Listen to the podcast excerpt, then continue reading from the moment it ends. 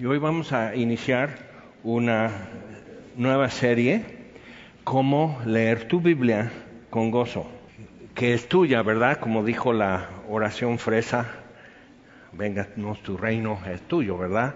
Entonces, Marcos capítulo 2 y lo importante en esto, o sea, lo, esencial es, uno, que leas tu Biblia, que sea tuya y que sea con gozo. ¿Y cómo, puede haber eso? Porque cuando hay quienes van al gimnasio y acaban muertos y, les encanta, o sea, les encanta.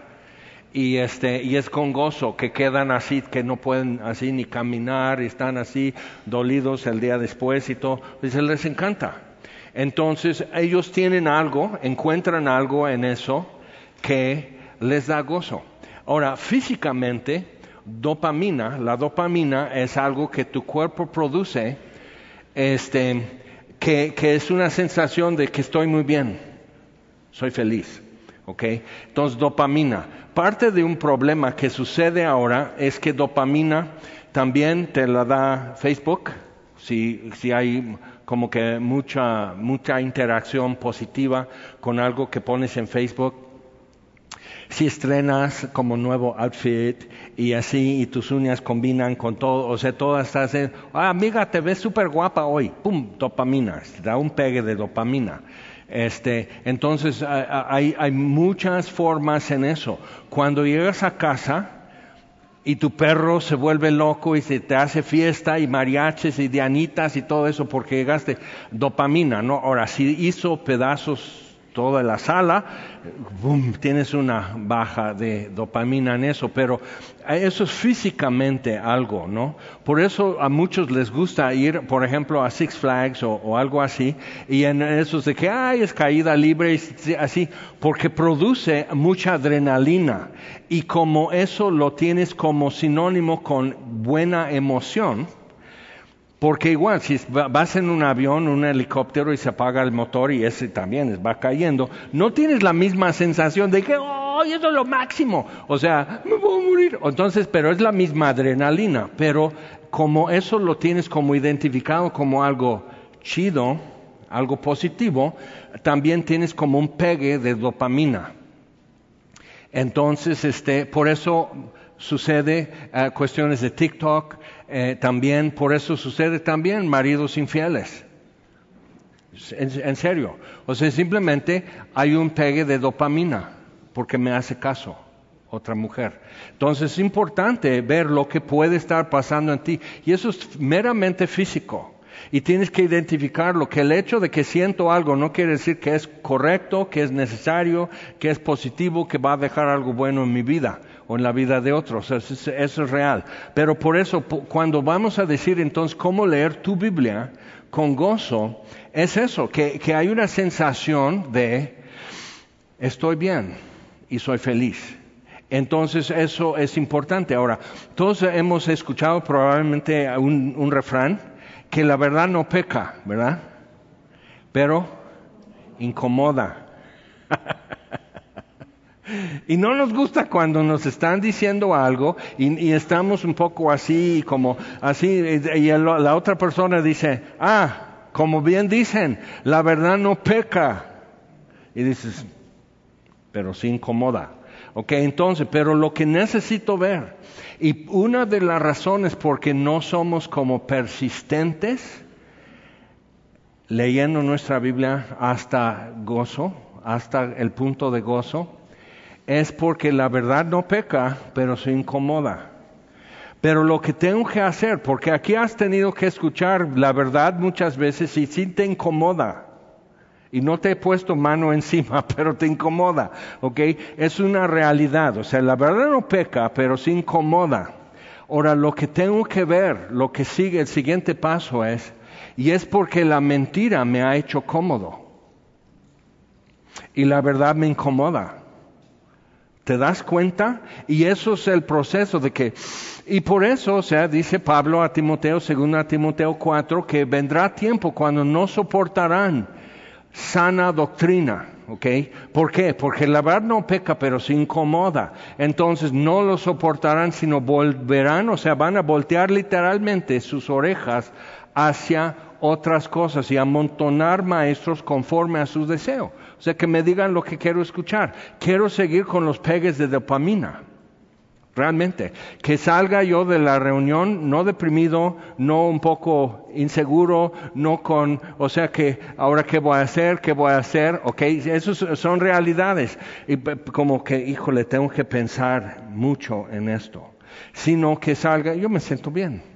Me dijeron que soy hijo de un rey, me dijeron que voy a ganar, que somos más que vencedores, que bla, bla, bla. O sea, sí, pero más que vencedores en qué? en todas estas cosas, lee en su contexto. Entonces dices, está duro esto, pero me da, me da felicidad saber que por más duro se ponga, somos vencedores. Si voy a salir de esto vivo. Entonces sí tenemos que, captar qué es lo que estaría pasando. Entonces, una de las razones cuando llegas a la palabra de Dios, tienes que tener en cuenta que la verdad no peca, pero sí incomoda. Y no saltar las partes en la Biblia que te incomodan o que son aburridas. Porque no es un, no es un cuento vaquero.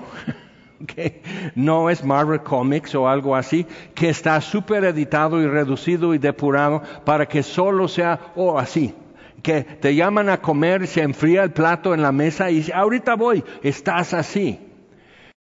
Pero yo, para mí hubo un tiempo en mi vida, a los 16, 17 años, tenía poco de ser cristiano y como tomé el Ceneval para salir de la prepa, libre, amén, gloria a Dios, pero entonces decidí también sacar un certificado, entonces no había internet, entonces era por correo, pero saqué mi certificado de prepa así. Fue, fue muy buen sistema Bien, bien, bien. Pero por lo mismo que no estoy perdiendo tiempo en, aulas y en con base de lista y, copiar esto y, robar la respuesta de, tu amigo. O sea, todo eso, no perdiendo tanto tiempo. Realmente en dos o tres horas diario estaba yo terminando lo que tenía que cubrir ese día, entonces sobraba tiempo. Y empecé, me echaba todo el libro de Isaías en un día, llorando Ahora, Dios estaba haciendo una obra en mi vida, pero ahora me entiendes cuando digo, yo quisiera esa obra en tu vida, que, te acabes Isaías en un día, que no se te olvida comer, ya están las cabras que quieres que las ordeñes. Ahorita voy, nenas. O sea, o sea, tengo que acabar y si Isaías ya 65, está re bueno. O sea, es, es así, hambre y sed de Dios. Y, y ¿Y por qué lloraba? Pues también dopamina. Soy feliz, estoy bien, estoy conectado. Entonces eso, es el motivo de esta serie, para que veas. Es no, no es nada más así, cada quien ahora 20 lagartijas. A ver, no, no, no, no, estás de panzona. A ver, endereza. No, no, no, no es eso, no es un régimen militar. Pero algo quiere suceder en nuestra vida. Dios está presente y algo quiere suceder. Entonces, Marcos capítulo 2. Y vamos a ver esto. Es corto. Y vamos a ver dos, dos porciones hoy. Y, simplemente no vamos a tener que marcar Biblias, no vamos a tener que buscar así eso es más adelante, es arte. Entonces en tu primera clase de arte te dicen, niños, esto es una crayola, esto es una pluma, así. Y te van diciendo y te muestra la rueda de colores y cómo combina rojo con amarillo y sale naranja. O sea, así. Y te, te van diciendo, es muy básico. Pero muchos aquí ya hacen esto, ya lo han hecho y me van a perdonar. Pero quiero que tú compartas el gozo que otros pueden estar sintiendo más adelante. Que tú seas parte también del gozo de, todos aquí. Entonces, Marcos capítulo 2, y estas dos porciones que vamos a ver son narrativas, ¿ok? Eso simplemente te cuenta lo que sucedió. No te explica mucho, no menciona lo que significa. Y esto es, eso significa así, eso es otro paso. Pero simplemente hoy necesitamos ver qué es lo que sucedió, qué es lo que nos cuenta que sucedió y empezar a observar esa parte bien. Entonces, son tres pasos y de una vez, y algunos ya lo saben, y puedes eh, tenerlo con la palabra oía, ¿ok? Este, la entrada de tus palabras da luz, entonces oía, observar, interpretar, aplicar, ¿ok? Entonces oía. ¿Qué tal si fuera IMSS lo que tenemos que aprender o algo así? O los, de, un partido político sería un poco incómodo. Pero entonces oía. Entonces si abre mis ojos para ver maravillas en tu ley, en tu ley. Salmo 40. Eh, mis ah, oídos has abierto y en hebreo es taladro. o sea, es un pedazo de tronco y así Dios abriendo paso para que entre algo en esto. Entonces, oía, y eso simplemente es observación, pero de repente cuando hemos hecho buena observación, realmente, ¿qué es lo que está sucediendo? La interpretación solito se va sugiriendo. Como, como, que dice, no será esto, no será esto. Y si hemos interpretado bien lo que hemos leído, la aplicación por peso propio cae en la mano. Entonces, por eso no saltes, no corras en eso, no empujes como niños de primaria. Entonces, versículo 1. Entró Jesús otra vez en Capernaum después de algunos días y se oyó que estaba en casa. Inmediatamente se juntaron muchos de manera que ya no cabían ni aun a la puerta y les predicaban la palabra. Entonces vinieron a él unos trayendo un paralítico que era cargado por cuatro. Y como no podían acercarse a él a causa de la multitud, descubrieron el techo de donde estaba y haciendo una abertura bajaron el lecho en que yacía el paralítico. Al ver Jesús la fe de ellos, dijo al paralítico, Hijo, tus pecados te son perdonados. Estaban ahí sentados algunos de los escribas, los cuales cavilaban en sus corazones. ¿Por qué habla este así? Blasfemias dice, ¿quién puede perdonar pecados sino solo Dios? Y conociendo luego Jesús en su espíritu que cavilaban de esta manera dentro de sí mismos, les dijo, ¿por qué caviláis así en vuestros corazones? ¿Qué es más fácil? Decir al paralítico, tus pecados te son perdonados, o decirle, levántate, toma tu lecho y anda. Pues para que sepáis que el Hijo del Hombre tiene potestad en la tierra para perdonar pecados, dijo al paralítico, a ti te digo, levántate, toma tu lecho y vete a tu casa. Entonces él se levantó enseguida y tomando su lecho, salió delante de todos, de manera que todos se asombraron y glorificaron a Dios, diciendo, nunca hemos visto tal cosa. Eso es una de las porciones favoritas mías. Entonces quiero que sientas un poco de dopamina conmigo. ¿ok? Ahora, número uno, cuando estás haciendo observación, tienes que ser un poco forénsico. O sea, ¿dónde están? ¿Quiénes están? ¿Cuándo sucede esto?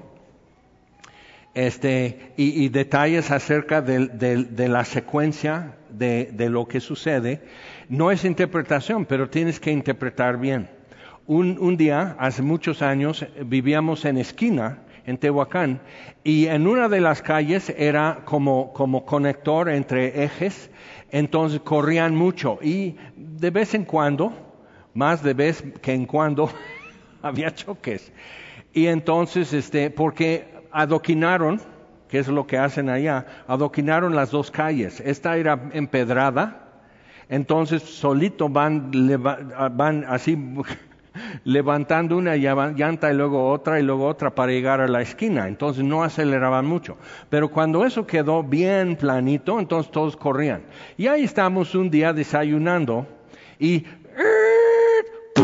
así, y ya teníamos así alcohol, yodo, algodón y gas y botella de agua, por decir, ok, pues vamos a ver qué está pasando. Nadie estaba realmente herido, pero entonces ves un suru no reciente, o sea, no nuevo, un suru y un jeta. Y el jeta era más o menos nuevo.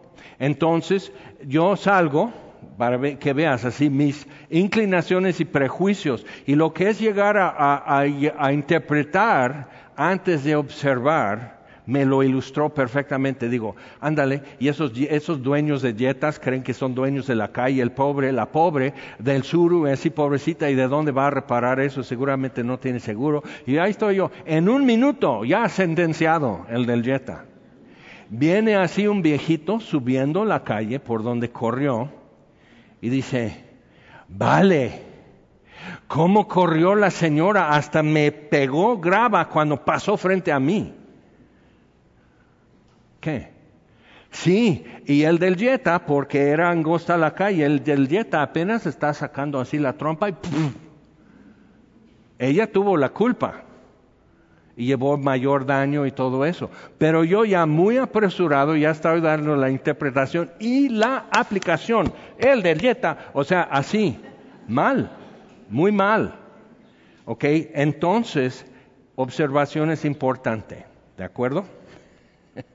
y más si alguien puede salir multado o sancionado, pues más. Entonces, ¿dónde están? En Capernaum. ¿Y dónde en Capernaum? Y cuando dice, se oyó que estaba en casa, ¿qué podemos entender de esa frase? ¿Que en casa de alguien? ¿O qué es lo que entendemos en casa? ¿Está Jaime en casa? donde me esperan encontrar? donde vivo. ¿De acuerdo? ¿Sí o no? No es examen, puedes contestar, no pasa nada. Estás fuera de mi alcance, ni en dos zancadas puedo alcanzarte. Ok, entonces así, entonces podemos entender que es una casa donde Jesús tenía como base, aunque andaba mucho en Galilea, como que eso era como su casa. Pero ¿sería él el propietario? No, pero era como que su, base. Se oyó que estaba en casa. No es que lo vieron, sino corrió la voz, Jesús ya volvió a Capernaum. Entonces entró otra vez en Capernaum y corrió la voz que Jesús está en casa. Versículo 2, inmediatamente se juntaron muchos, de manera que ya no cabían ni aún a la puerta y les predicaba la palabra. Ok, entonces, ¿quién? Jesús no nos dice si están los discípulos o no. Para eso tendríamos que leer un poco antes y leer un poco después y tener contexto. ¿Están con Él o no están con Él? Quizás les haya enviado a hacer otras cosas o a predicar en otro lado. Pero mínimo, y eso es lo que importa aquí, está Jesús. Y eso es lo que le importó a la gente, ¿de acuerdo? Ok, entonces se juntaron muchos y, qué, cantidad podría ser pensando en una casa que ya no cabía ni a la puerta, qué cantidad de gente tendría que haber.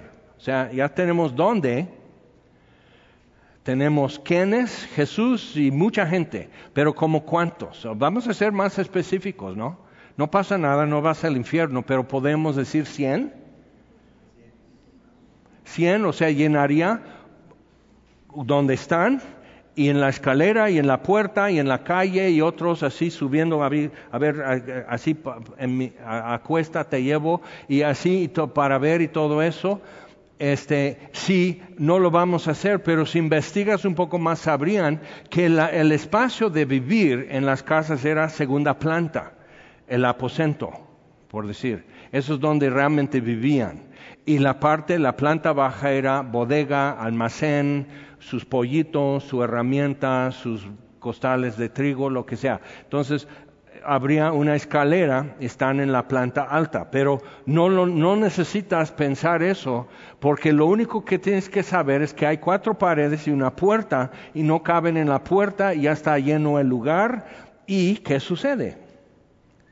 Les predicaba la palabra. Entonces es importante, todavía hasta ahí hay una, como una acción directa, ¿verdad?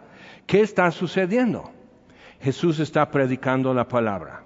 Se supone que la gente está oyendo. Podemos tener esto como hecho. Versículo 3. Entonces vinieron a él unos trayendo un paralítico que era cargado por cuatro. Podemos decir entonces que, que sería un adulto el paralítico para que cuatro lo carguen. ¿ok? Y totalmente paralizado porque no viene en silla de ruedas, no viene así con muleta o algo así, sino necesita que lo carguen enteramente, ¿ok? Cargado por cuatro. Y como no podían acercarse a él a causa de la multitud, descubrieron el techo de donde estaba. Está bien. Ahora, si yo tuve la suerte de vivir con gente que la mayoría tendrían dos tipos de techo o tendrían techo de lámina de asbesto, pero que las láminas son de muchos metros, ¿ok? O tendrían techo de tejas. Entonces era mucho más fácil imaginar, descubrir un espacio en el techo para bajarlo así, porque dice, descubrieron un, eh, el techo de donde estaba, pero ¿dónde estaba? ¿Ok? En una casa donde probablemente Jesús tenía como base que lo más seguro es que no era de él. Si quieres, o sea, puedes, pero no, está en el reglamento, puedes decir, bueno, Jesús dijo alguna vez que no tenía dónde recostar la cabeza, entonces no tenía un lugar propio, suyo. Entonces es prestado o rentado la casa, ¿ok? Pero entonces, ¿nunca has hecho cambios estructurales en una casa que tú eres el inquilino, no el dueño? y los cuatro que llevan el paralítico. Ahora podemos meternos en mucha conjetura. ¿Les importa?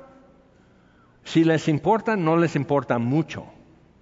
Que a Jesús van los recibos de componer esto, los albañiles. O sea, a Jesús le van a cobrar, no a nosotros. O sea, no, si les importa, les importa no mucho. ¿De acuerdo? Ahora puede ser muy así, como muy marihuano, y puede decir, bueno, pero seguramente conocían al dueño, porque Capernaum no era tan grande lugar. Y digo, sí, pero tú ya estás inventando. ¿De acuerdo? Y sí es importante en los inventos, en, en la observación, porque yo salí y de mi corazón, no tan yo ya sentencié al chofer del Jetta, ya libré a la mujer, o sea, todo, todo así. O sea, lo que va a pasar, seguramente ella no tiene seguro por su forma de vivir y su desesperación al ver lo que pasó a su coche y así, y ella sabiendo que tenía la culpa. Entonces ella estaba así, desmayándose, y el otro señor así nomás. ¿Por qué? Su seguro lo va a pagar pero quedas con un tache. Y cuando ya van a renovar tu póliza, toman en cuenta que a este cuate le suceden cosas. Entonces, todo eso, o sea, hay repercusiones a toda decisión, palabra y acción. Entonces, podemos ir lejos, pero entonces ya recoge tu imaginación y tráelo. Lo que dice la palabra de Dios es suficiente. Por eso no dice más. ¿Te das cuenta? Por eso no dice más. Ahora, algo importante con eso es que es que yo no le entiendo. Claro, no estamos leyendo así de primer grado de, historia de México, de primaria, y te van a decir así los héroes de la patria o algo así, y, y recortes tus estampas, y aquí está Hidalgo, y aquí está. O sea, no, no, no es lo que estamos viendo. Entonces, ¿cómo hay que leer la Biblia cuando estás con eso? Por em, eso empezamos con narrativa. Tienes que leer la Biblia normal, ¿ok? Normal. No literal, porque no siempre es literal.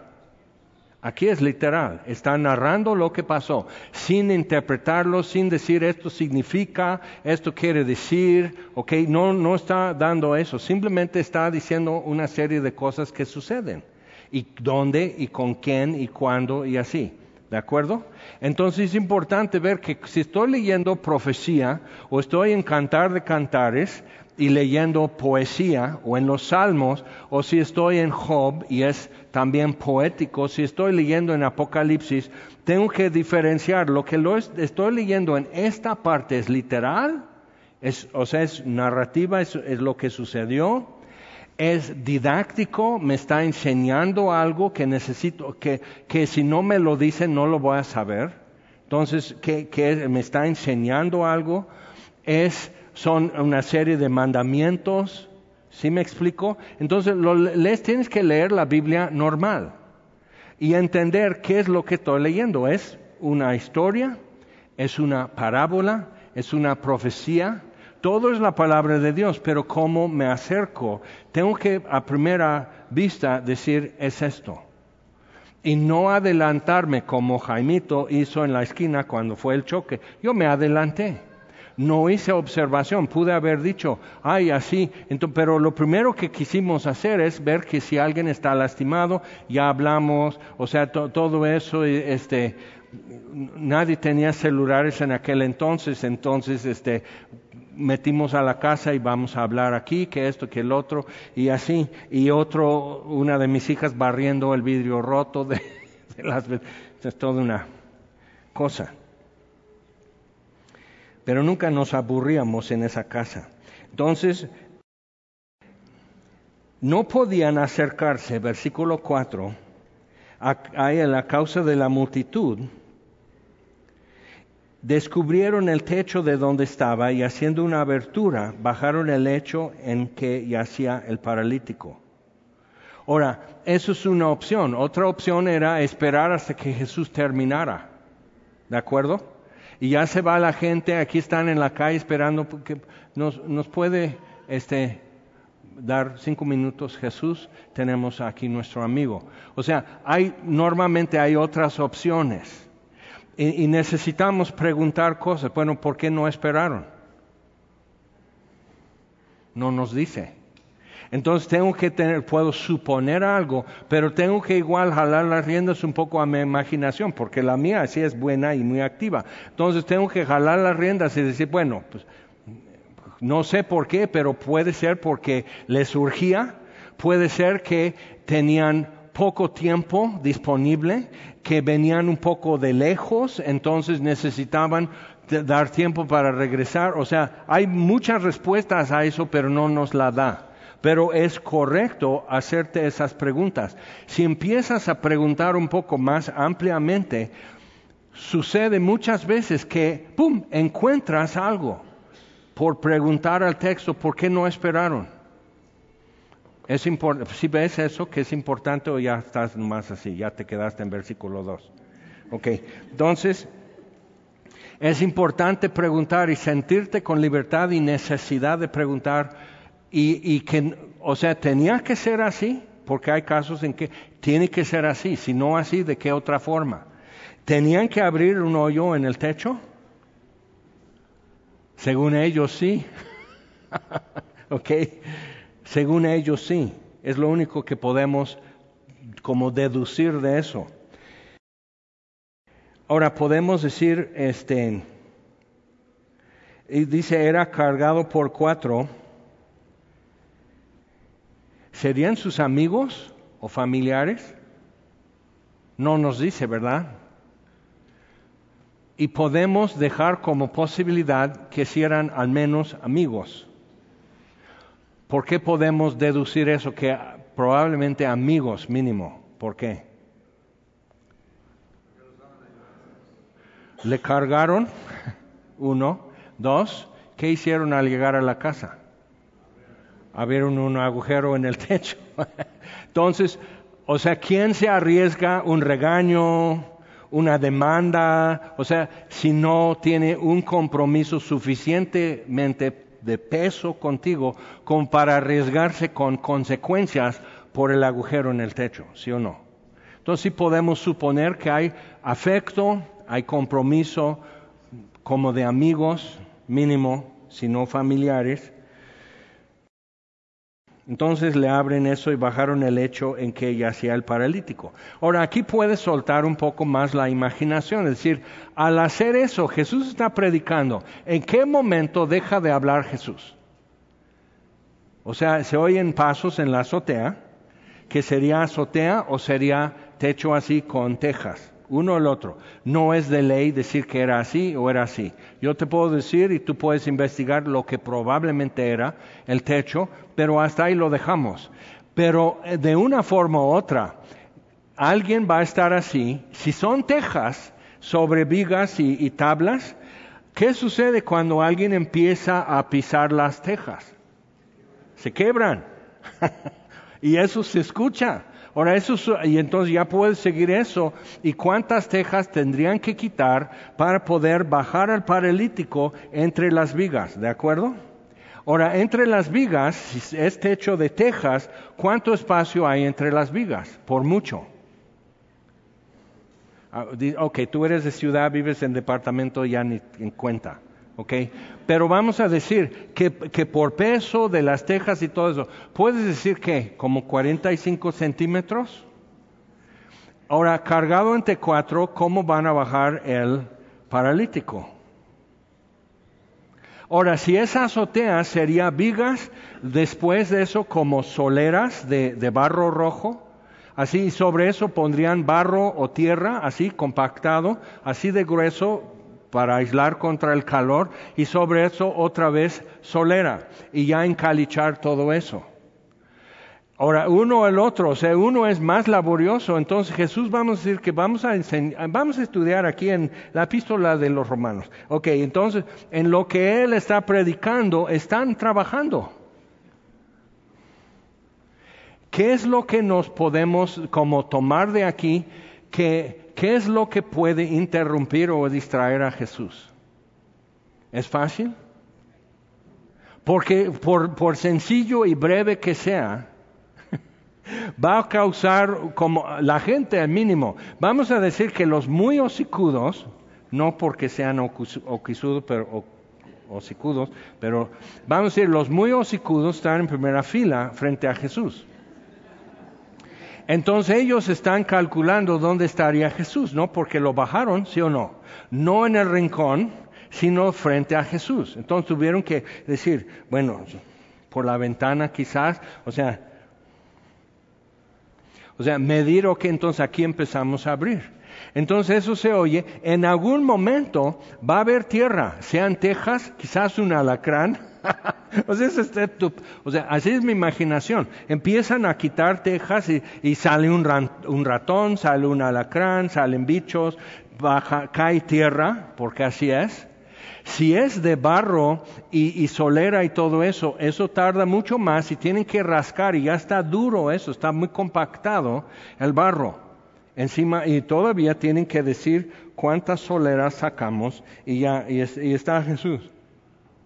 Para entonces pues ya entra luz, hay tierra, todo eso está pasando. Por eso es una de mis favoritas esta porción. Porque Marcos te lo dice tan así, tan, tan, tan, tan, pero tú te quedas así, con la boca abierta. Que Jesús no se arrugó, no se deformó, o sea, no, no se enojó, o sea, como que él así. Entonces llegamos al versículo 5. Al ver Jesús la fe de ellos, dijo al paralítico, hijo, tus pecados te son perdonados. ¿Cómo vio su fe? Estamos observando nada más, no interpretando. ¿Cómo vio su fe? Al ver Jesús la fe de ellos, ¿cómo vio su fe? Pues todo lo que hemos estado como cuestionando y, deduciendo, lo cargaron entre cuatro, se arriesgaron un regaño, malas miradas, Jesús reprendiéndolos, o sea, todo eso estaba en riesgo eran posibilidades que no venían, pero por fe lo declaro, sí, pero Jesús tiene, eh, ya oyó tu declaración, o sea, muchas veces ahí andamos empujando con los codos, con nuestra fe, y no estamos viendo, y si no, y si voy mal, entonces ellos están arriesgando algo, y eso es lo que sucede con fe, ¿sí o no? Ahora, entonces, Jesús vio su fe, pero ¿cómo la vio? Era algo que simplemente el padre le dice, tienen fe, hijo. O sea, ¿cómo vio su fe? Por lo que hicieron, ¿no? Hasta qué punto están dispuestos a ir, a qué cómo, ellos calculan que la necesidad de ponerlo delante de Jesús, Jesús, es suficientemente mayor esa necesidad que el riesgo de regaños, multas o demandas por hacer un agujero en el techo. Que si has hecho trabajos así nunca queda igual. Pero su amigo sí. Entonces, calculando, pesando el riesgo, si hago esto, si hago el otro, qué es lo que estoy arriesgando, qué es la necesidad, ¿ok? Entonces vio su fe. Pero entonces ahora, si llegamos al paso de interpretación, ¿qué podemos interpretar acerca de la fe?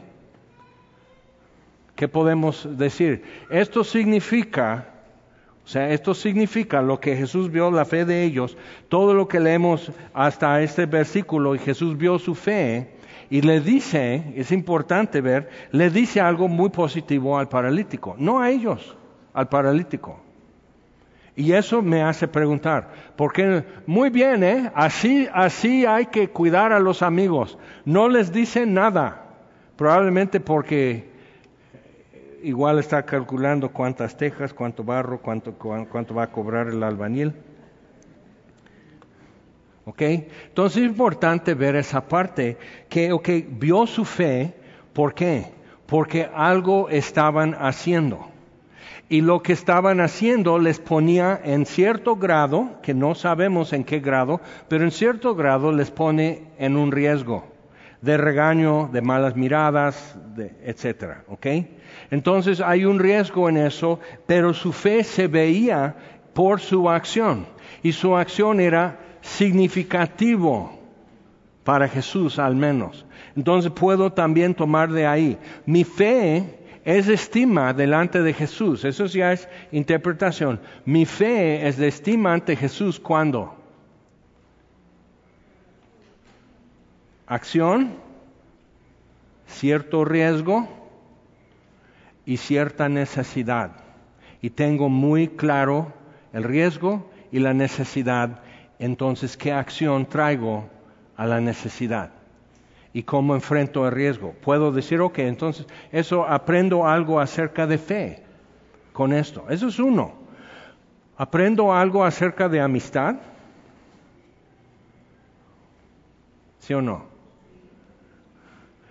al menos si eres como el paralítico necesitas contar con cuatro amigotes, o sea que de plano son tus súper, así, cuadernos de doble raya. O sea, ok, amistad. Entonces ya podemos ir más allá de esto y vamos a ir a un poco de aplicación. ¿Tienes amistades así?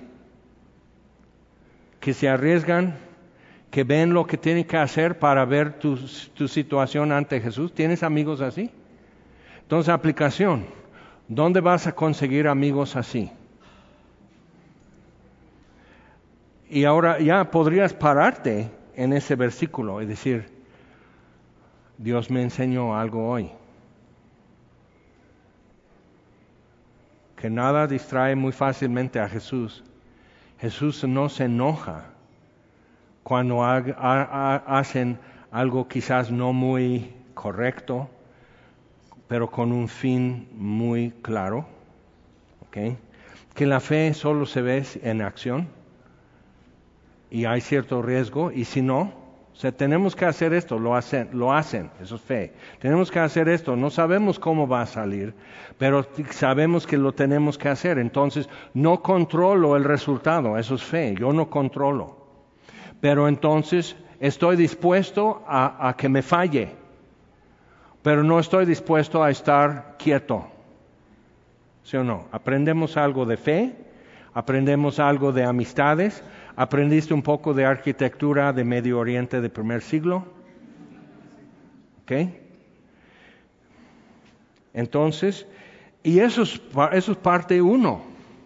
Ya está el paralítico delante de Jesús y al ver Jesús la fe de ellos dijo al paralítico, hijo, tus pecados te son perdonados no lo que los amigos esperarían.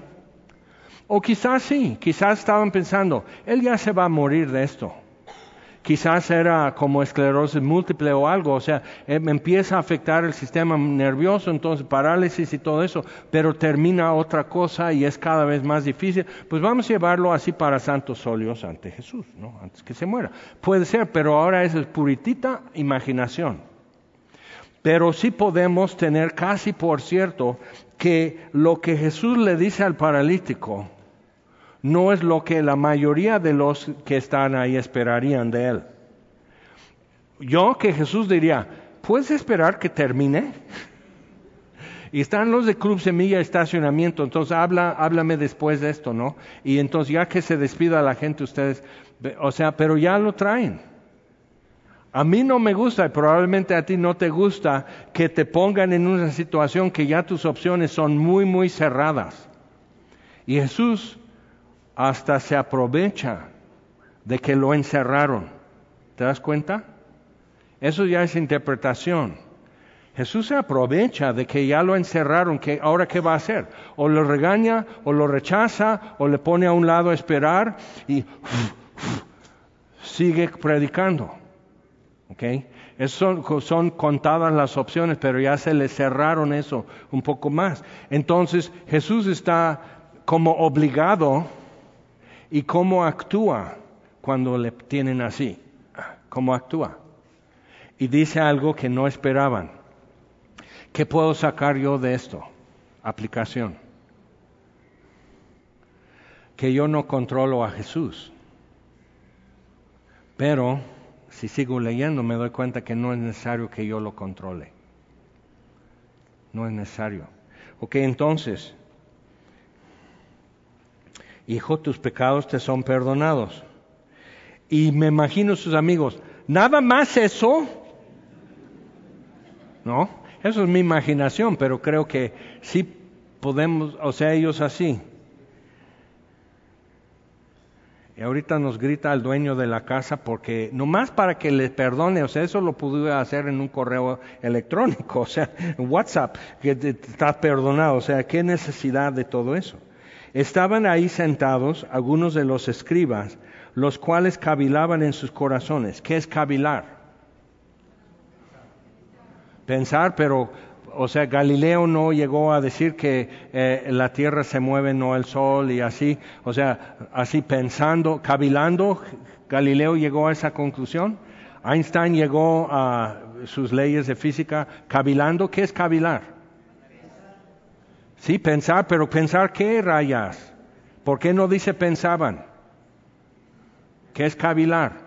Ok, entonces te lo dejo de tarea, no sabes qué es cavilar. Marcos lo sabía, él sí tuvo estudios y diccionario de la Real Academia de Jerusalén.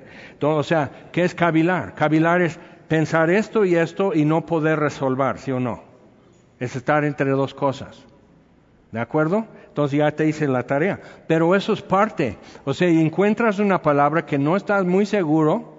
Hubo un predicador en la Sierra Mazateca que no por Mazateco lo, menciono, pero entonces está leyendo en Hechos donde Felipe y el eunuco que va rumbo ya a Etiopía después de Pentecostés, entonces dice, eh, un eunuco, hermanos, es una persona que viaja mucho. es todo lo que sabía y no tenía a su, alcance un diccionario, un diccionario bíblico, algo, alguien que le explicara que, o, sea, no tuvo eso, entonces inserta una conjetura de su parte. Es una persona que viaja. ¿Por qué sabemos eso? Porque el eunuco está viajando. Bueno, ¿es esencial? ¿Es importante resolver eso?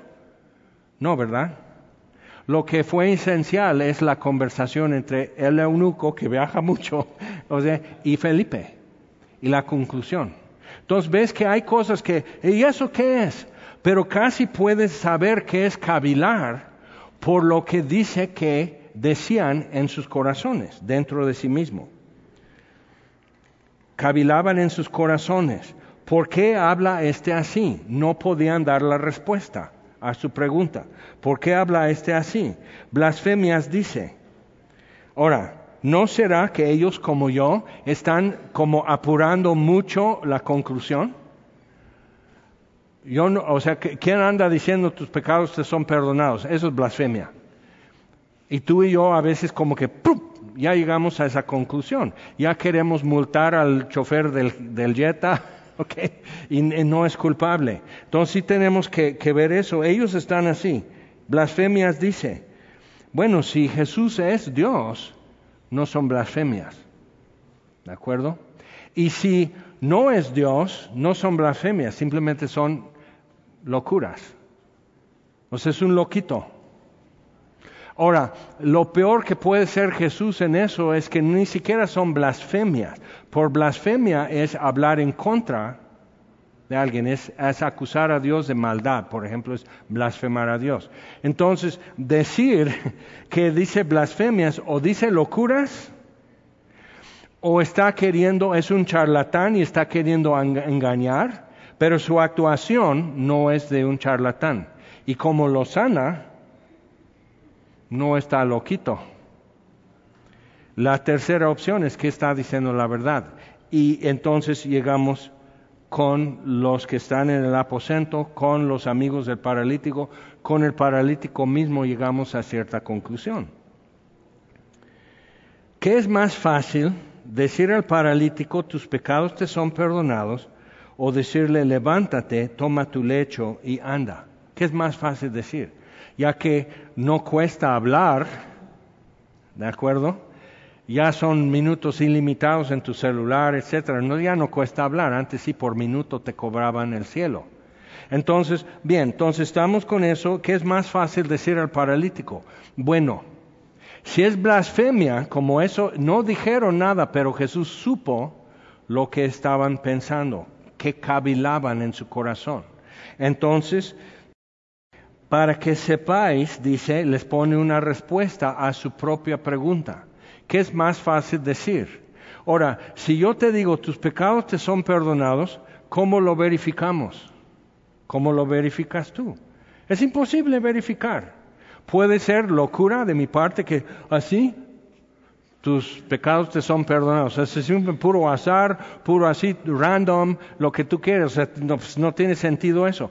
Puede ser que nomás estoy haciendo un show entonces ay, pues ahora sí que el pastor me diga lo mismo, que mis pecados me son perdonados. O sea, puede ser eso, pero ¿cómo lo verificamos?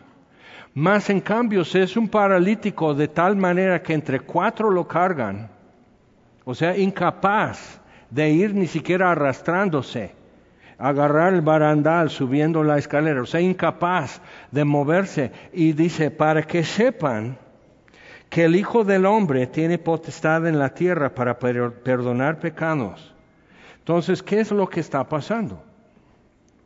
Algo invisible como perdón de pecados. ¿Cómo lo verificamos? Algo visible como un paralítico que es sanado. Jesús los está conectando, ¿sí o no? Ok, para que sepáis que tengo autoridad para perdonar, a ti te digo levántate, toma tu lecho y vete a tu casa. Entonces e, él se levantó enseguida y tomando su lecho salió delante de todos. Ahora sí hubo espacio.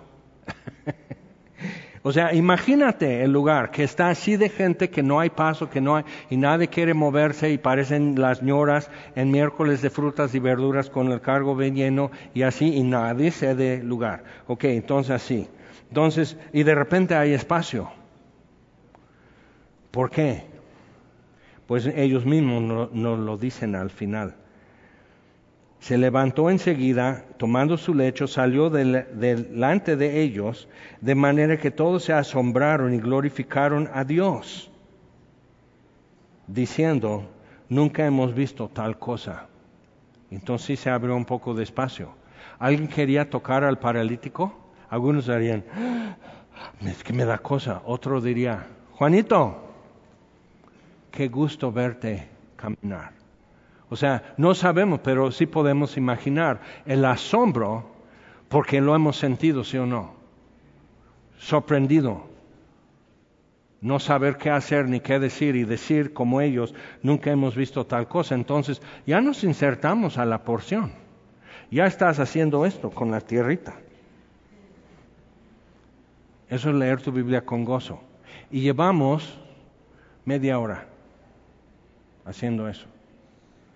Lo pudimos hacer en menos porque me salía así a, decir, pero vamos a decir que suena una notificación, contestas un WhatsApp y sigues leyendo. Entonces, una lectura de 10 minutos y estudio, porque realmente leerlo bien, vamos a leerlo bien y tomamos el tiempo. Dice, entró Jesús otra vez en Capernaum después de algunos días y se oyó que estaba en casa. Y inmediatamente se juntaron muchos, de manera que ya no cabían ni aun a la puerta. Les predicaba la palabra. Entonces vinieron a él unos trayendo un paralítico que era cargado por cuatro. Y como no podían acercarse a él a causa de la multitud, descubrieron el techo de donde estaba y haciendo una abertura, bajaron el lecho en que yacía el paralítico. Al ver Jesús la fe de ellos, dijo al paralítico, Hijo, tus pecados te son perdonados. Y si lo paramos ahí, llevo un poco más de un minuto leyendo, lento. ¿Ok? Y, y, con eso pudimos expandirlo lo suficiente que ya sabemos qué es la fe que vale. O sea, qué es lo que Jesús estaría buscando en mí para poder decir, al ver Jesús la fe de Jaime, una respuesta positiva. ¿Ok? con eso ya podemos decir, bueno, ya. Pero claro, no lo saqué en minuto y medio, pero sí lo sacamos en diez minutos, esa conclusión. ¿De acuerdo? Entonces sí tienes tiempo para leer tu Biblia con gozo. Y el resto de, esta porción tardaría lo mismo para leer, un poco de hacerte preguntas y todo. Y dices, ay no, pero no me sale. ¿Cuántas aquí saben echar tortillas de mano? ¿Cómo te salían al principio? ¿Cuántos hombres aquí han aprendido a cambiar llanta en su coche? ¿Te costó trabajo la primera vez? Hiciste las cosas fuera de orden, o sea, empiezas a, querer, o sea, lo subes, empiezas a, aflojar las tuercas, ¿de acuerdo? Y toda la llanta da vuelta, entonces tienes que volver a bajarlo y entonces aflojar las tuercas, luego volver a... Sí, lo haces fuera de orden, inexperto, sí, no somos adeptos, pero está bien decir que ya no somos ineptos, ya lo estamos haciendo. Lento, distraído, pero ya es tuyo lo que viste ahí, ya es tuyo. ¿Ok? Eso es leer tu Biblia con gozo. Ahora vamos a Efesios capítulo 2. Tenemos menos tiempo, pero ya no somos tan ineptos. No somos adeptos, pero ya no tan ineptos. Entonces, Efesios capítulo 2. Y, lo vamos a ver para que veas, esto también es narrativa, aunque es una epístola. Mucho lo que tenemos en las epístolas en el Nuevo Testamento es enseñanza, es didáctico, ¿no? Y hay, es didáctico lo que nos está diciendo, pero está narrando eventos. Eso es lo importante. Entonces, igual vamos a aplicar las mismas preguntas. ¿Qué sucede? ¿Dónde sucede? ¿Quién y quiénes están involucrados? Nada de interpretación, simplemente preguntarnos las preguntas forensicas que yo no quise hacer la pregunta, simplemente declaré de culpable el chofer del Jetta.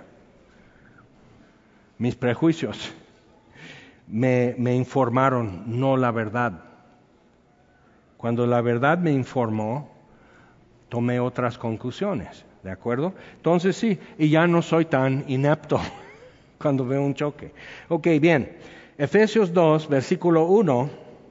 Y Él os dio vida a vosotros. ¿Quiénes serían vosotros cuando dice?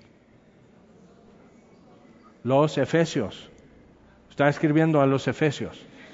Allá te saltaste. Él os dio vida a vosotros. Pero está bien, porque parte es insertarte en el texto y oír, oírlo como a ti. Entonces sí cambiamos la B por N y, decimos, sí es lo mismo, no es lo mismo. Pero Él os dio vida a vosotros, porque luego va a estar diciendo a los corintios, vosotros son una bola de pleitistas y fornicarios. Ellos, vosotros, no nosotros. Entonces, cuidado con asumir cosas y, y, saltar los pasos, ¿ok? Él os dio vida a vosotros. ¿Quién es Él? Podemos ir un poco más arriba a, resolver eso si nos perdemos. Y, ok, Dios. Él os dio vida a vosotros y nos dice cuándo. Cuando estabais muertos en vuestros delitos y pecados. ¿Ok? ¿Qué es un delito? ¿Y por qué dice delitos y pecados? ¿Por no son sinónimos? Ok, hay delitos, por ejemplo, eh, grafitear un edificio de gobierno es un delito, ¿de acuerdo? Como que es sancionado por la ley, hay multas y todo está estipulado. Pero pasar frente al edificio de gobierno, estos de gobierno son inservibles, puedes estar pecando, pero no es un delito pensar algo así, simplemente es así. Entonces, delito es contra ley y pecado es no dar con lo que yo tenía que haber hecho. Puedes pasar frente al mismo edificio de gobierno y decir, aunque sean inútiles, estoy orando por ellos, Señor, pidiendo que, no, que sean menos ineptos y más adeptos, como yo en la palabra de Dios, ahí voy aprendiendo. Entonces, hay, tienes muchas opciones, entonces, pero muertos en delitos y pecados, en los cuales anduvisteis. Ahora, lo que hay que notar aquí es el tiempo de gramática que está usando. Os dio vida, es tiempo que pasado, pretérito, ¿ok? Os dio vida. Cuando estabais, entonces, imperfecto, tiempo pasado, estabais muertos en vuestros delitos y pecados, en los cuales anduvisteis en otro tiempo, pasado, ¿de acuerdo? Siguiendo la corriente de este mundo conforme al príncipe de la potestad del aire, el espíritu que ahora, ahora ya cambió a presente. Entonces, esto pasó a los efesios. Y otra cosa seguía sucediendo donde habían estado, seguían estando otros ahí. Otros sí estaban. Ahora opera en los hijos de desobediencia. Y podemos sacar mucha interpretación de esto. No es simplemente bajaron el paralítico frente a Jesús. Ok, ahora ese espíritu opera en los hijos de desobediencia, entre los cuales también todos nosotros, ahora ves que ahora cambió de vosotros a nosotros. ¿Quién está escribiendo? Pablo, a los Efesios. Entonces Pablo y ellos pero de repente nosotros también podemos con más seguridad insertarnos, es decir, todos nosotros también, de aquí de semilla cuerna, por decir. Entonces, todos nosotros vivimos. Ahora, el problema de verbos así como vivir es que vivimos puede ser presente y puede ser pretérito, pasado. Ayer vivimos algo terrible, y si vivimos hoy, esperamos que no vuelva a suceder. Ok, entonces vivimos y vivimos. Pero otra vez, vivimos en otro tiempo, ya nos aclara. Ok, vivimos en otro tiempo en los deseos de nuestra carne. Ahora, si quiero ser de los que, de, tu primaria y secundaria, a lo mejor de prepa, mi prepa todavía nos traían así. ¿Qué es la diferencia entre pretérito e imperfecto en el tiempo pasado? ¿Qué es la diferencia? Os dio vida. ¿Qué sería imperfecto?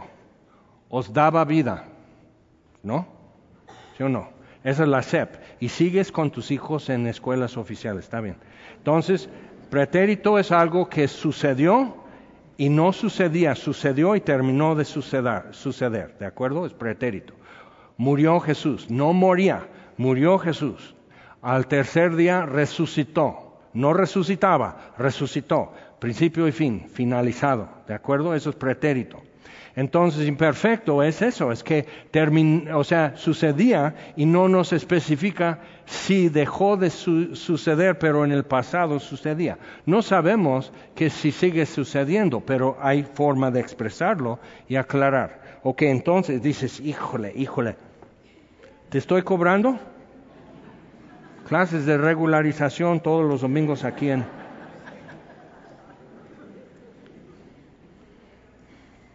Vivimos en otro tiempo en los deseos de nuestra carne, entonces hubo un tiempo que ya no, pretérito.